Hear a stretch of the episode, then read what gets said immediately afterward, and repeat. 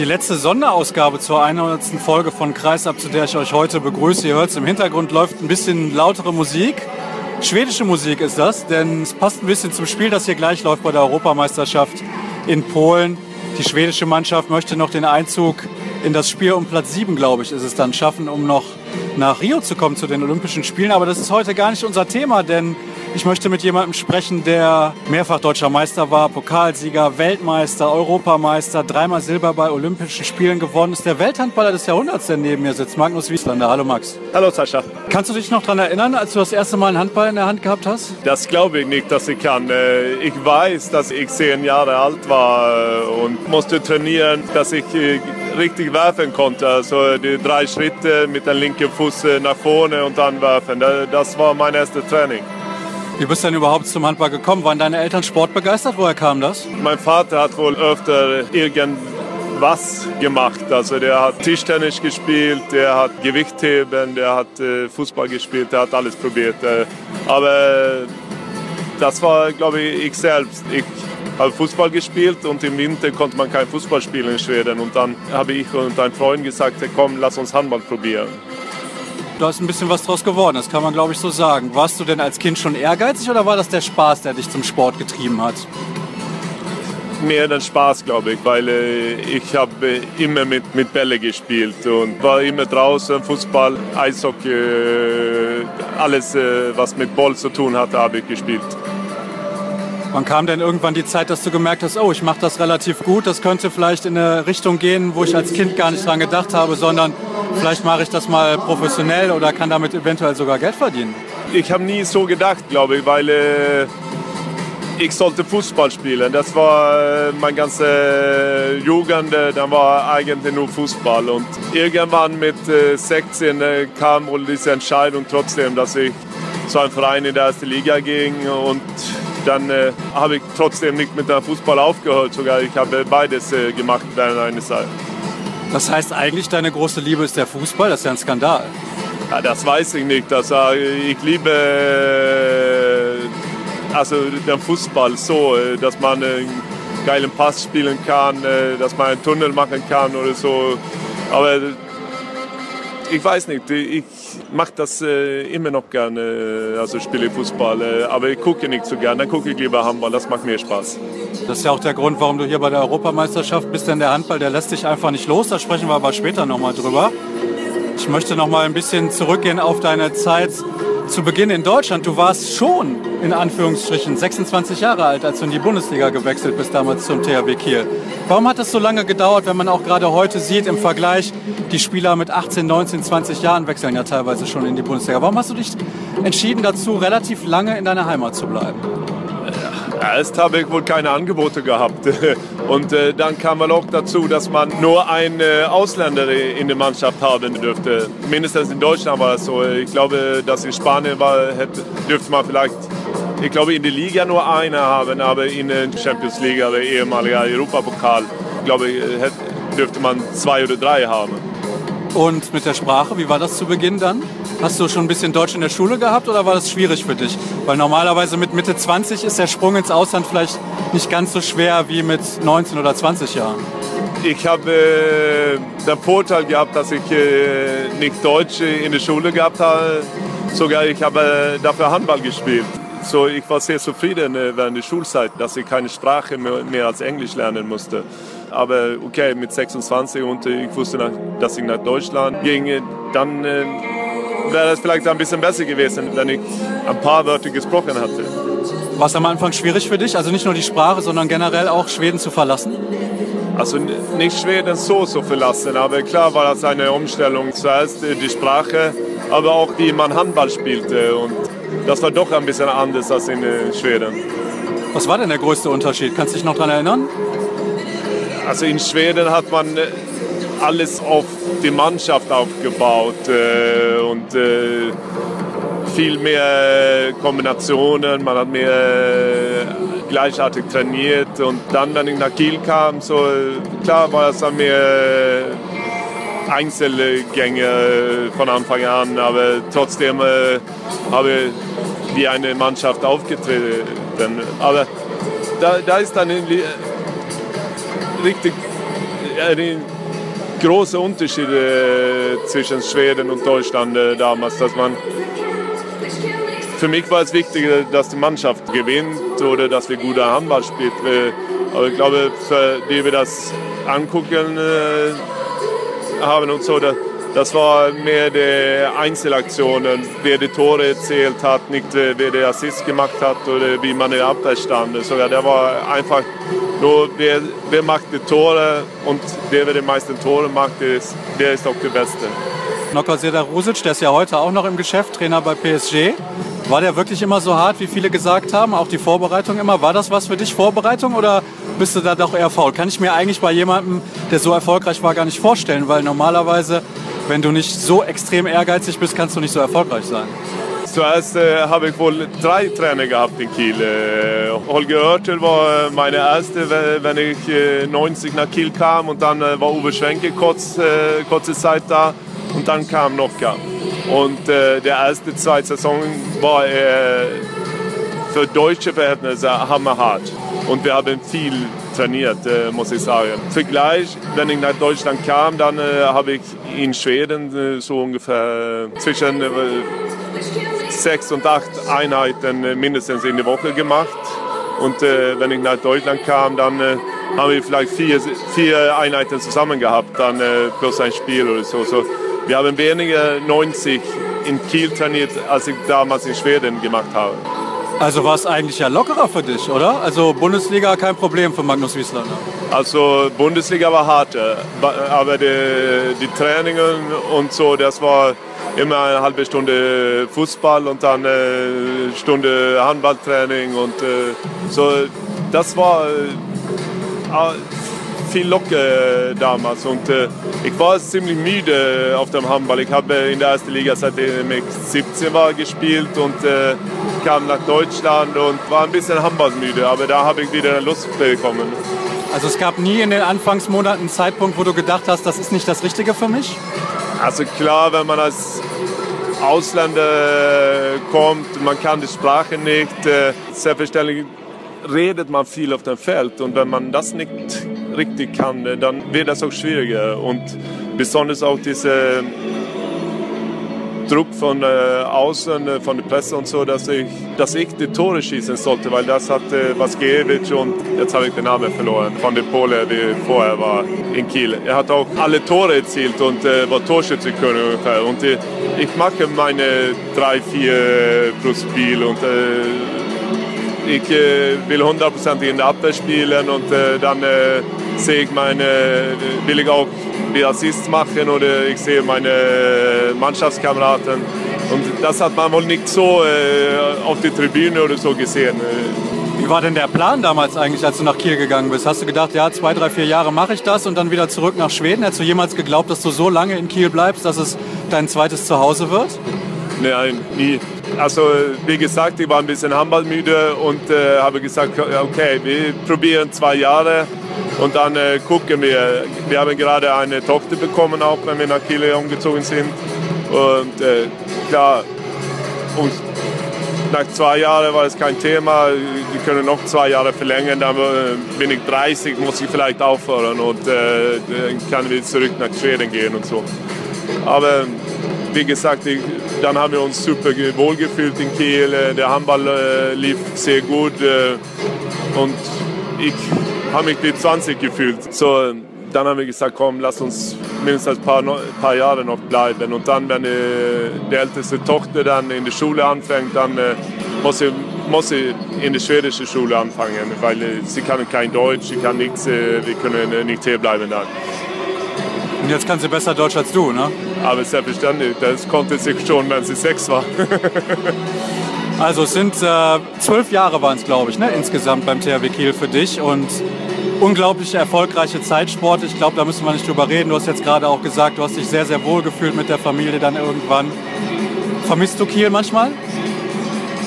Ja, sehr oft, muss ich sagen.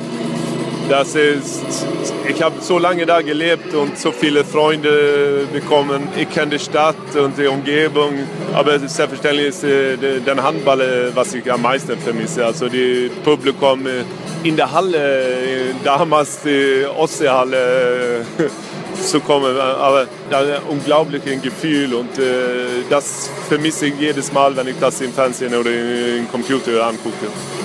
Wie oft hast du die Gelegenheit, noch nach Kiel zu fahren, um da mal in der Halle vorbeizuschauen? Ist ja nicht so einfach, wenn du selber noch im Handball aktiv bist. Ne? Äh, das äh, wird sehr, sehr selten. Das ist so viele Sachen, was übereinstimmen muss.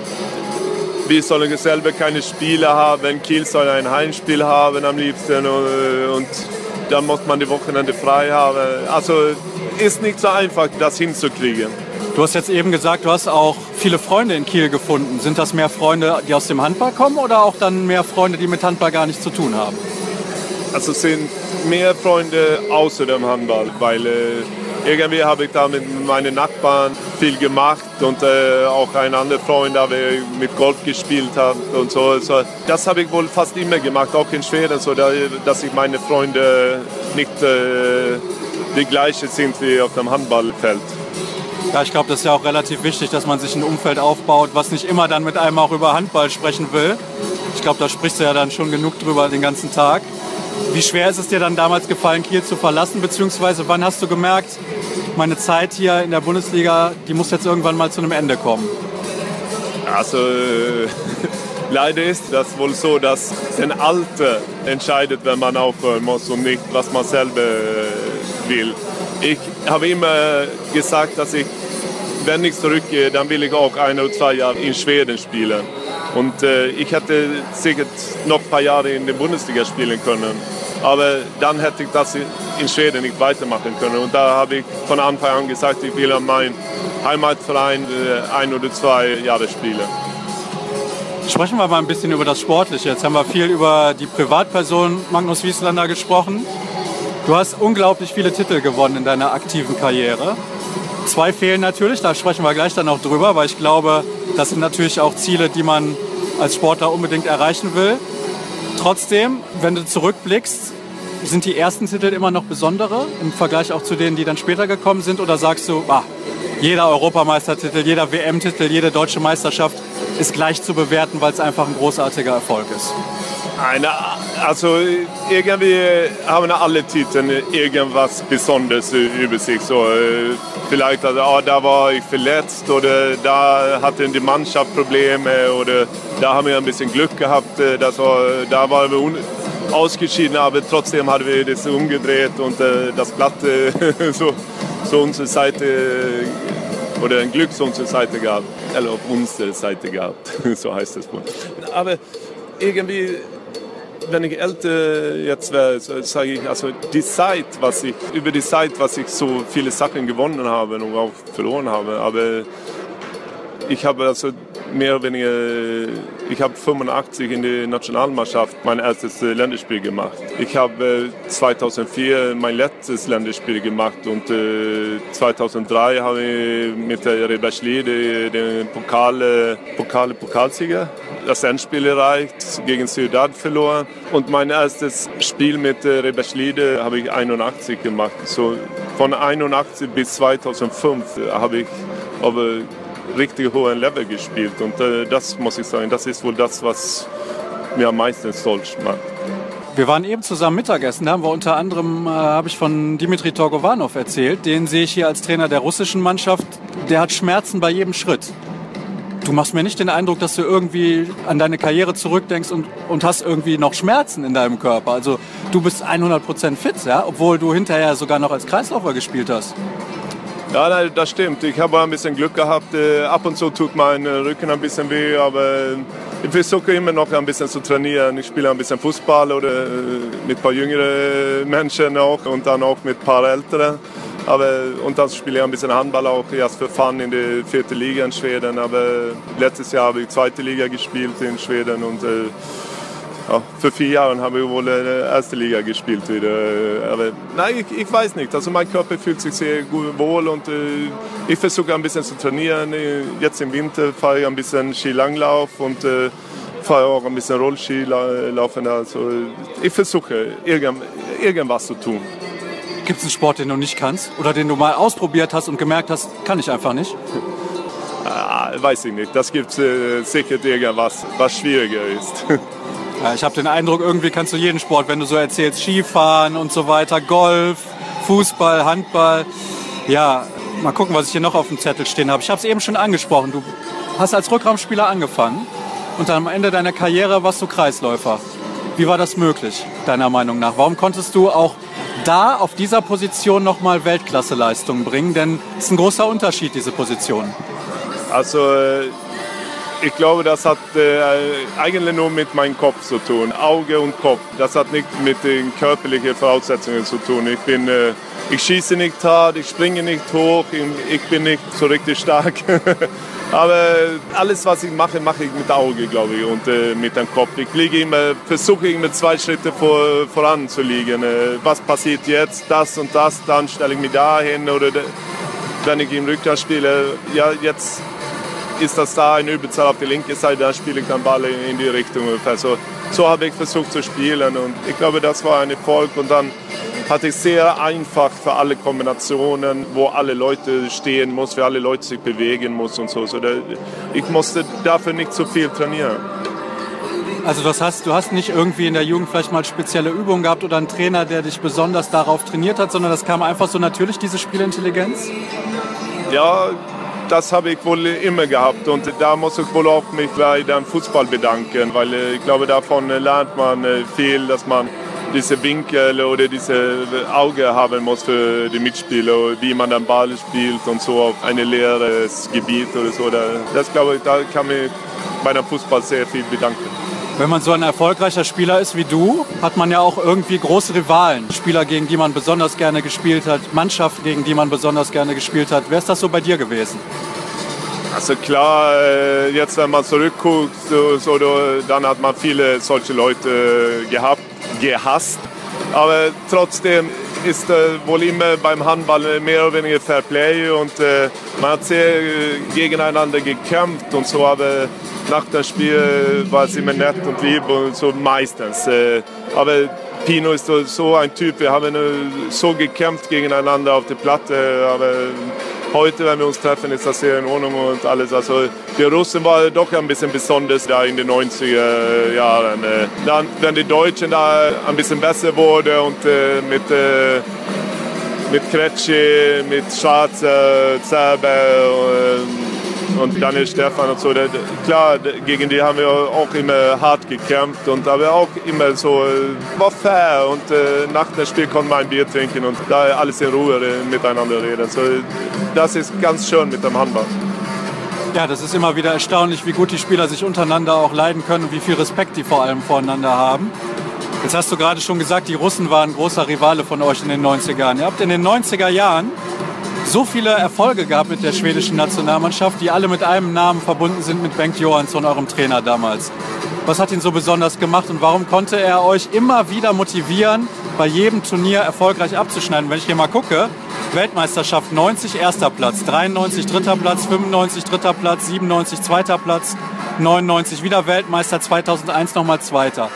In elf Jahren wart ihr nie schlechter als der dritte Platz. Das ist eigentlich heutzutage quasi gar nicht mehr möglich, wenn wir jetzt mal von den Franzosen absehen. Aber alle anderen Mannschaften schaffen das einfach nicht. Naja, aber die Franzosen schaffen. Also irgendwie haben wohl die auch dieses was soll man sagen, diese Teamspaß haben die wohl auch also jetzt. Also die, die haben super Handballspieler und die wollen auch nicht verlieren. Also irgendwie ist das wichtiger, nicht zu verlieren als zu gewinnen. Ja, Man will zum Schluss dabei sein. Und das war für uns immer ein Ziel. Und wir haben auch viel Spaß zusammen gehabt. Bengt war äh, eine sehr gute, ein guter Coach, Leiter von dieser Mannschaft. Ich sage nicht, dass er ein super Trainer war, aber mit diesen älteren Leuten konnte er sehr gut umgehen. Er hat genau gewusst, was wir brauchten und wir brauchten nicht so viel Training, äh, wenn wir zur Nationalmannschaft kommen. Sogar wir wir mussten uns erholen ein bisschen, wir wollten ein bisschen Spaß äh, zusammen haben und dann äh, selbstverständlich uns auf die Spiele fokussieren. Und das hat er sehr wohl verstanden. Also. Und deswegen, glaube ich, haben wir auch so lange zusammen gespielt. Äh, ein Vorteil war auch, dass wir mehr oder weniger alle im Ausland gespielt haben. Das, hat, das war ein Spaß für uns, zusammenzukommen, uns einander zu treffen und dann ein bisschen Schwedisch zu quatschen. Und deswegen äh, glaube ich auch, dass äh, alle Jahre, alle fast mehr oder weniger jede Nationalmannschaftsspiel gespielt haben. Es hört sich für mich so an, als wäre es einfach ein Treffen von sehr vielen Freunden gewesen. Kann man das so sagen? Ja, also, man kann das so nennen. Aber dann auch ein wichtiges Ziel, das alle wussten. Das war die Spiele. Also das, wir haben uns voll auf den Spielen konzentriert und äh, dann äh, sah das so ab und zu so aus, dass wir, ja, die trainieren nie und äh, aber ich bin aus der Meinung, wenn man zur Nationalmannschaft kommt, dann muss man nicht äh, irgendwie laufen oder Krafttraining machen und so. Eigentlich äh, besonders sogar, da soll man sich voll auf die Spiele konzentrieren. Die Spiele tra trainieren elf Monate im Jahr für diese zwei Wochen. Also das langt ganz gut. Jetzt hast du gerade gesagt, die Spieler trainieren so unglaublich lange für diese zwei Wochen im Jahr. Mittlerweile wird ja so viel darüber diskutiert, wie hoch die Belastung ist. War das bei euch damals anders oder habt ihr einfach nur nicht darüber gesprochen? Unterschied war wohl, äh, das gab es ein paar schlechtere Mannschaften in der Liga. Man musste vielleicht nicht immer 100% geben. Dann auch in der Champions League war es nicht so viele Spiele und auch nicht so viele gute Mannschaften. So dass heutige Tage musste die mehr oder weniger fast 100% in jedes Spiel liefern. Und damals äh, war es vielleicht 10 Spiele im Jahr oder 20 Spiele im Jahr, wo du 100% liefern musst. Und die, die, die restlichen 30, äh, dann konntest du ein bisschen locker umgehen.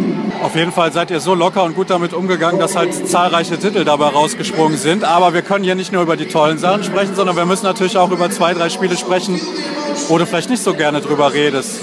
Vor allem halt diese Olympiageschichte. Das ist natürlich was ganz, ganz Spezielles. Erstmal, dreimal Olympiasilber ist herausragend. Das muss man auch einfach mal sagen. Also die wenigsten Mannschaften qualifizieren sich überhaupt zweimal hintereinander für Olympische Spiele. Ihr seid dreimal hintereinander ins Finale gekommen. Welches dieser drei Endspiele ist das, was dich im Nachhinein am meisten ärgert, wo du sagst, das hätten wir eigentlich unbedingt gewinnen müssen? Das ist wohl das Endspiel 96 in Atlanta. Da äh, fand ich, waren wir richtig gut drauf. Wir haben während des Turniers sehr, sehr guten Handball gespielt und stehen da im Endspiel gegen Kroatien. Und irgendwie haben wir die ersten zehn Minuten vollkommen verschlafen. Ich glaube, da stand 8-1 oder so, so in Kroatien und das konnten wir nicht ja, umdrehen. Das Spiel konnten wir nicht umdrehen. Wir haben zum Schluss mit einem Tor verloren und ja, das, das war ziemlich bitter, muss ich sagen. Sind das die Journalisten, die dich immer auf sowas ansprechen oder geht dir das manchmal auch selber durch den Kopf, wenn du so an deine Karriere denkst? So, selbstverständlich ist das das Beste, was man gewinnen kann. Diese olympische Medaille oder Goldmedaille ist nicht so viele, wie das äh, hat. So, das, das ist ein bisschen bitter. Gleichzeitig muss man auch sagen, äh, dreimal und dann drei Silbermedaillen. Also das ist auch äh, eigentlich richtig, richtig gut. So, jetzt muss ich mit dem, mit, damit leben und da, wir können das nicht ändern. Und ich bin sehr stolz über diese Medaille. Ja, ich wäre stolz, wenn ich überhaupt mal bei Olympia gewesen wäre. Also von daher ist das, glaube ich, mehr als lobenswert und eine ganz, ganz großartige Geschichte. Was macht denn Olympia so besonders, deiner Meinung nach? Das erstmal, dass es äh, nur alle vier Jahre äh, ist.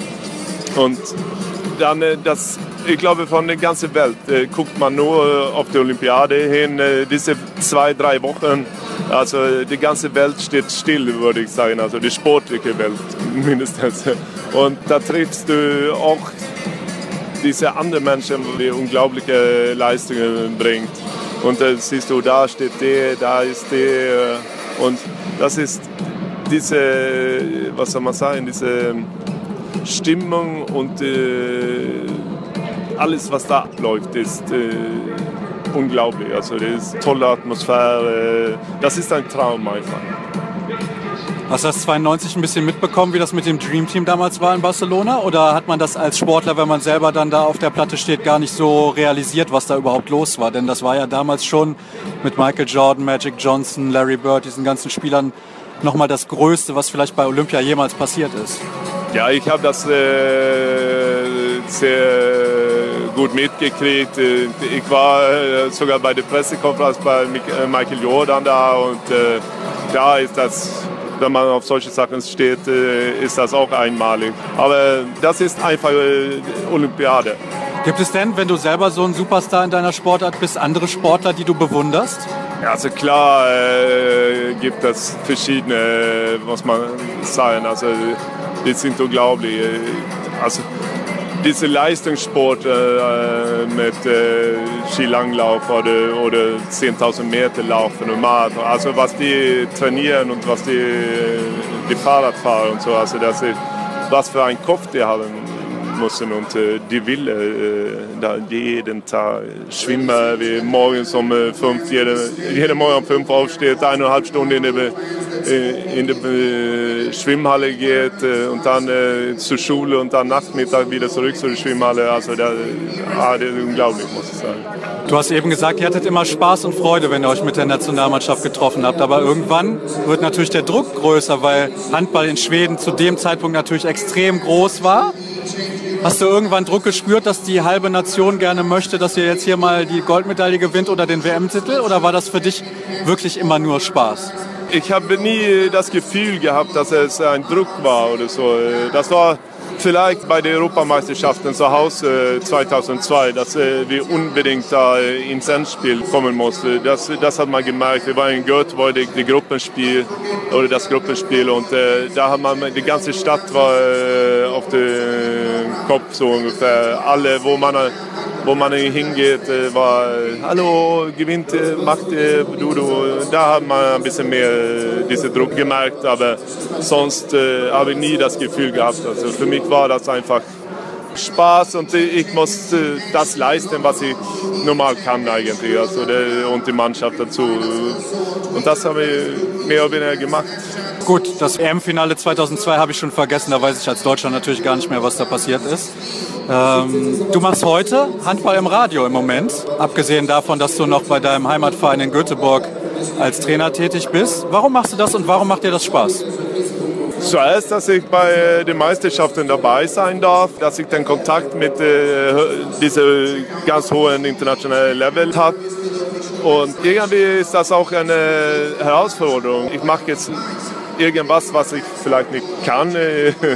Ich muss viel reden, ich muss meine Gedanken äh, ins Bild kommen lassen äh, und äh, das macht, das macht mir Spaß und äh, selbstverständlich, dass ich auch dabei sein darf auf diese Art und Weise. Ich war bei der Olympiade 2012 dabei und auch mit dem Radio und das war auch unglaublich, von der anderen Seite des Sportler anzugucken. Handball ist eine Droge für dich, oder? Ja, ich habe 40 Jahre, 41 Jahre mit dem Handball gelebt und geträumt. Ich glaube nicht, dass ich ohne auskommen kann. Wenn du jetzt diese Spiele hier siehst, zum Beispiel bei der Europameisterschaft, bei Olympia, WM, Champions League, ganz egal. Was gefällt dir am Handball heute besser als zu deiner aktiven Zeit? Gar nichts. Äh, nein, also selbstverständlich bin ich sehr beeindruckt von der Physik, was äh, alle Spieler haben.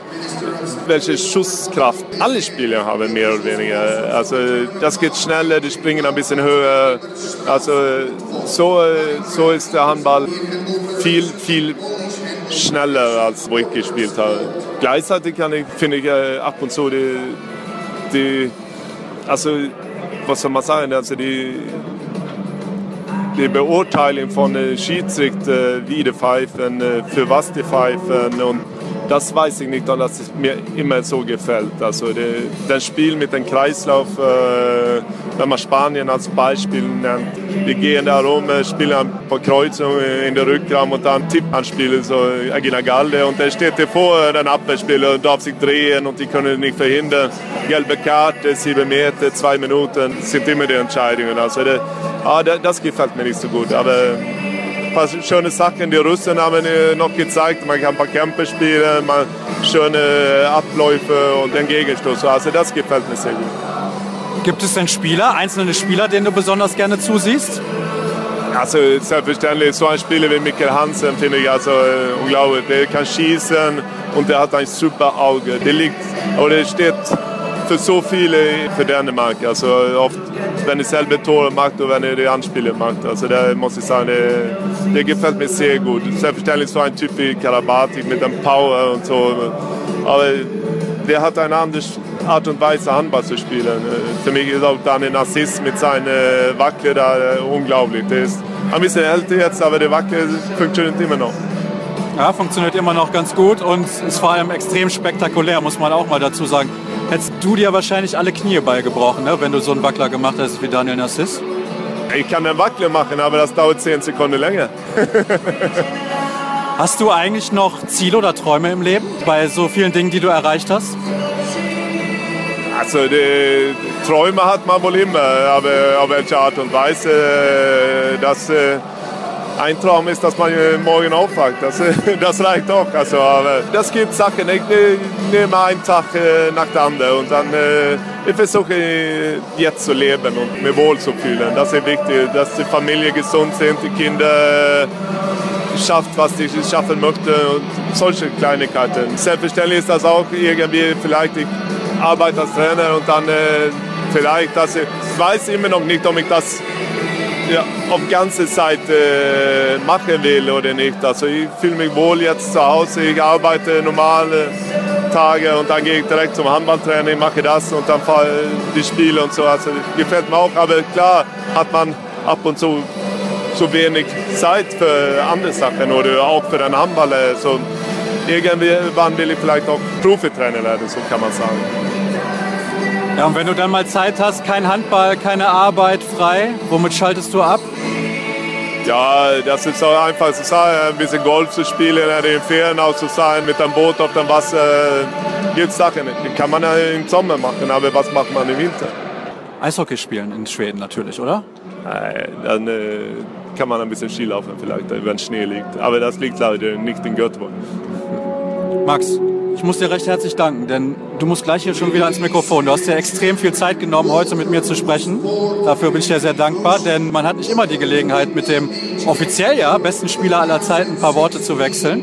Deswegen herzlichen Dank dafür und ja, was kann ich noch sagen? Das war's erstmal für heute. Ich hoffe, dass alle Fragen geklärt wurden, die ihr auch an Max gehabt habt und mehr kann ich eigentlich nicht sagen. Diese Woche hatten wir eine sehr spezielle Woche bei Kreisab, 100 Folgen des Podcasts und ich hoffe, dass die nächsten 100 Folgen werden. Alle weiteren Informationen wisst ihr ja, wo ihr die bekommt.